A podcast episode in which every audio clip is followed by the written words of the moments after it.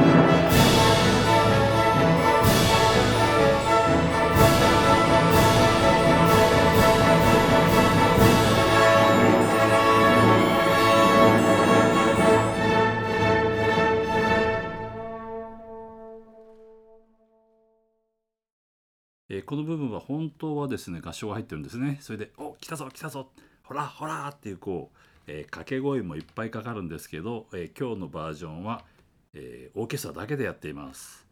えー実はこれは2015年7月5日に、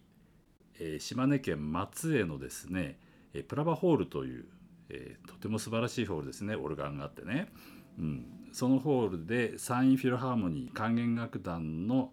プレミアムコンサートというのでカルメンの演奏会形式を演奏したんですね。えーその時はですね4枠の頭というのはですね合唱じゃなくてオーケストラだけで演奏するように実は僕は編曲したんですけどもね。オーケストラだけで演奏するバージョンでやっています。アマチュアのオーケストラってほら普段全然違うところでこう練習してるじゃないですか。それでいきなりもうゲネプロ本番でねホール行って演奏するんでこれなかなか音響が違うし特にこう歌と一緒にやる時ってなかなか難しいのに、えー、とてもよく頑張ってやってましたね。それとこうライブ録音っていうのはね実は皆さんが聴いてるこう CD とかね音源っていうのはもういろいろ後から直したりとかさもう一回やってとかって うまくいかないともう一回やったりとかね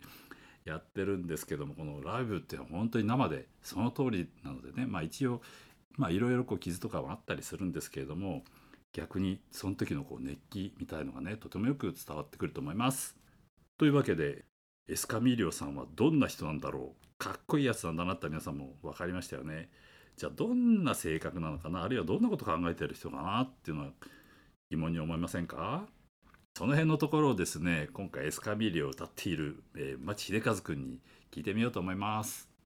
エスカミーリオはカルメンと結婚したい。カルメンのことを愛しているっていうんではなくてただものにしたい。そう思ってたと思います。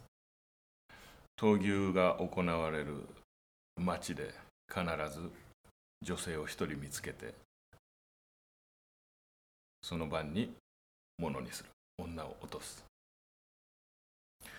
そうですね。命を懸けて牛と戦った後に女を抱く。これはもうエスカミリオの、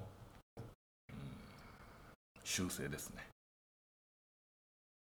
というイメージで彼はねエスカミリオ像をこう自分で作っているわけですよね。えー、ところでねその、まあ、あれだけこう歓迎されてわーって盛り上がって闘牛をしてますよ。だけども闘牛場の外ではですねカルメンとホセが対峙してですねでこう睨み合ってこういろんなこと言ってあのもらった指輪を「お前こんなものいられ!」って 投げつけたりですねいろいろ惨劇が起こってるわけですよね。でねここはねおかしいのがね昔はあの日本ではなかなかフランス語のバージョンができなくて日本語でやってましたね。でホセとカルメンがこう出会うところですねフランス語だと「セとはセモア」って言うんですね「お前か俺だ」って言うんですけど日本語だと「お前俺だ!」っていうねこれ自分で指揮しててもねこれブッて笑いそうになっちゃうシーンなんですけどもねなんかせっかく深刻な音楽がジャジャンってやってるのにね「お前」って言われて「俺だ」っていうのはすっごい変なシーンではありますよね。というわけで闘牛が終わってもうヒーローになって引き上げてきたエスカミーリョがですね、えー、カルメンがまさかその殺されてるとは思ってないわけですよね。で僕の中ではエスカミーリョがもちろんこれオペラの中で出てきませんよだけどエスカミーリョはカルメンが刺されたっていうのをいつ知ったのかなってずっと疑問に思ってたとこなんですね。えー、その辺をエスカミーリョ町に聞いてみましょう。それは牛を殺してさあじゃあカルメンのところに行こうと。となった時にカルメンがいない。で誰かが女が死んでいると。どこだ？闘牛場の外だ。行ってみるとそこで血だらけになって倒れてたのがカルメンでした。その時どう思いましたか？少し悲しかったかな。スペインを舞台にしたオペラはたくさんあってそこに出てくる男たちを見てみるとドン・ファンドン・ジョバンニ。もう次から次へと女を抱いてそれをカタログに書いていく。それからセビリアの理髪師に出てくるアルマビーバ伯爵。セビリアの貴族ですけれどもロジーナという大恋愛の末に結婚した奥さんがいても次から次へと自分の運試しのために召使いや他の女性たちにアプローチを仕掛けていくそういうそのスペインの男の習性みたいなものがあるんじゃないでしょうかこう意外にもね冷静あるいは冷淡まあ非常とも言えるようなね意外とそういう感じのこう人物像っていうのはねちょっと、え、浮かんできますよね。まあ確かにヒーローではあるけれどもですね常にその巧妙心と、えこっち側にはもうもしかしたら間違ったら死んじゃうかもしれない、えそういうのが隣り合わせのねなかなかの人生なんじゃないかなと思います。それではトーレアドール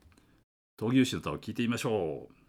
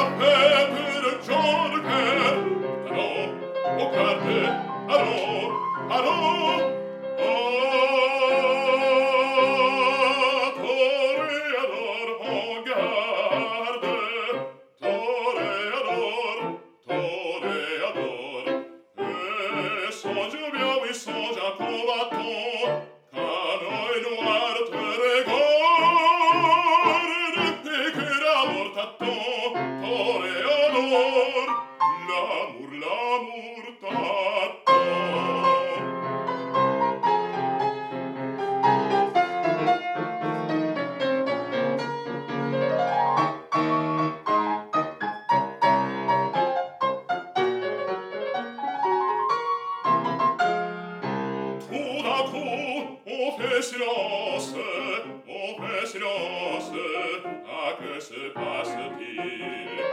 Vede Christa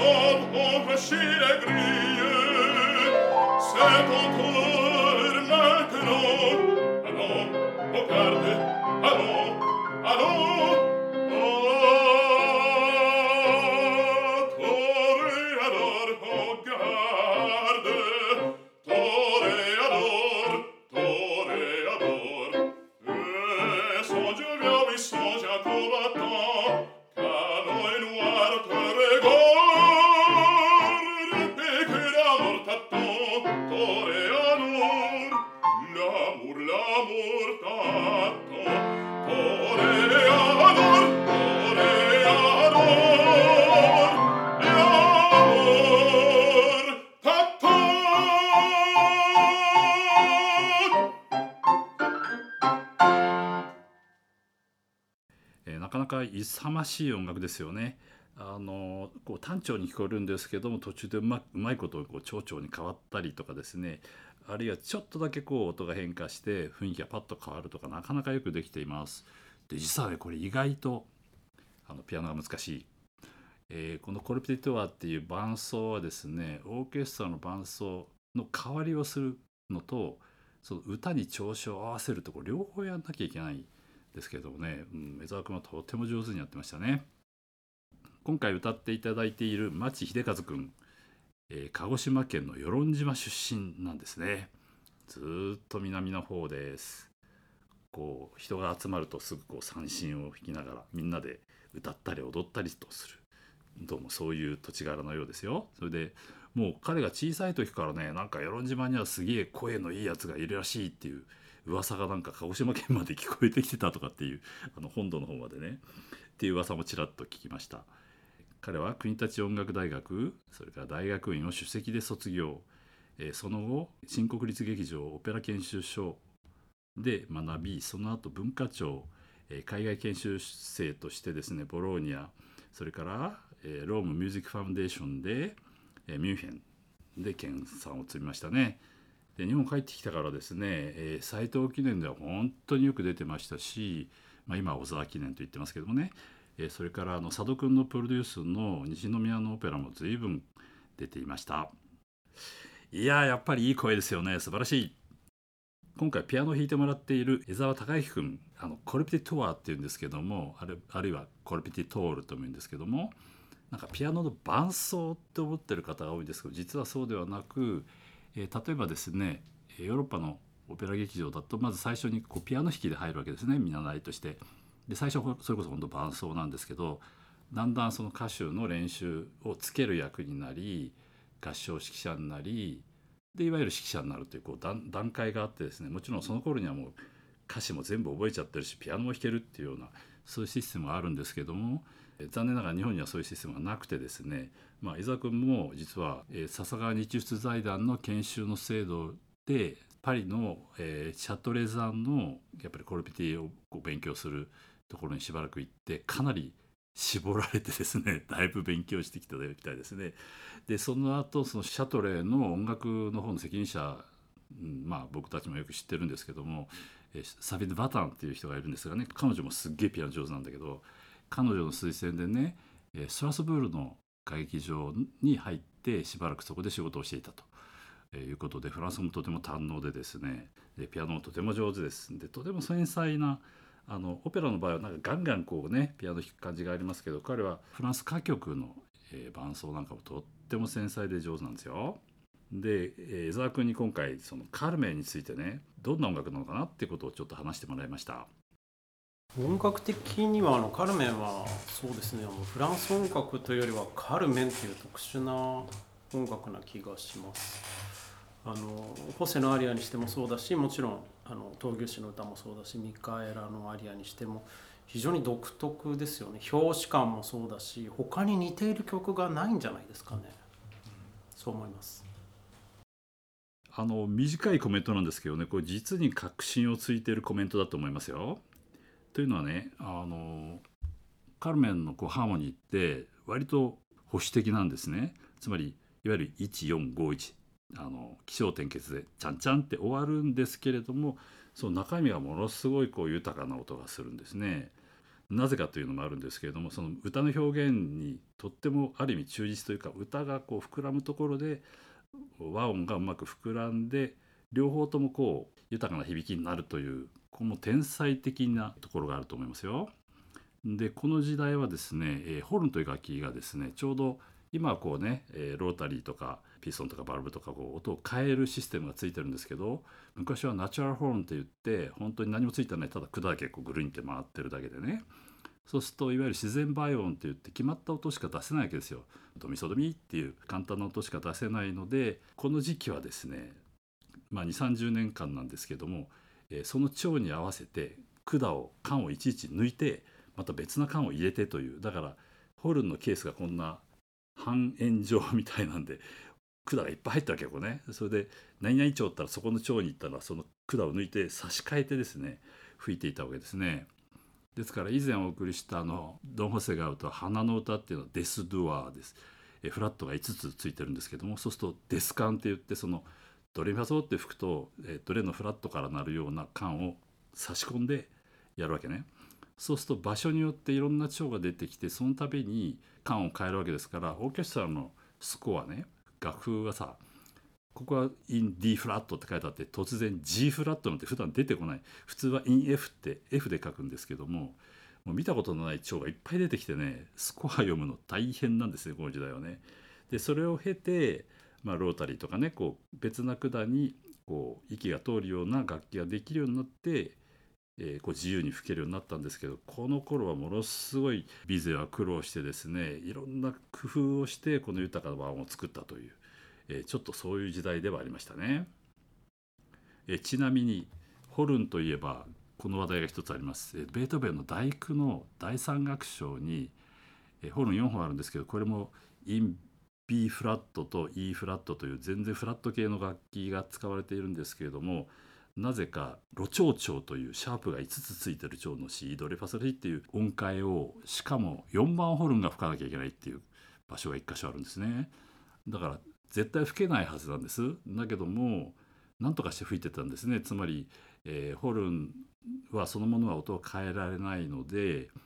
その楽器の、えー、音が出るところを手で塞いでですねこう音を調節したりもちろんあほんまはほんはほってこんなふうになるんですけども、えー、おそらくそれでやったんではないかというそれしか方法がないわけですよね音を変えられないのでね。えー、でベートーベンはそれが4番ホールに出てきます。でも現代では大体1番とか3番が休みなので、えー上吹きの人がねこう吹くんですけれども当時はどうしてたんだろうでも思うにですよベートーベンがまあその頃も耳があんまり聞こえなかったにしても譜面に書いたということはきっと誰か吹ける人がいたんじゃないかなと。じゃないと書かないんじゃないかなっていうのが僕の説なんですけどね。というわけで4回「カルメンのいないカルメン」というちょっと変わった切り口のカルメンを聞いていただきました。いかがだったでしょうか？では次回からはどんな切り口で曲をご紹介するでしょうか？お楽しみに。お相手は指揮者の中田正樹。提供は笹川日出財団でお送りしました。ではまた。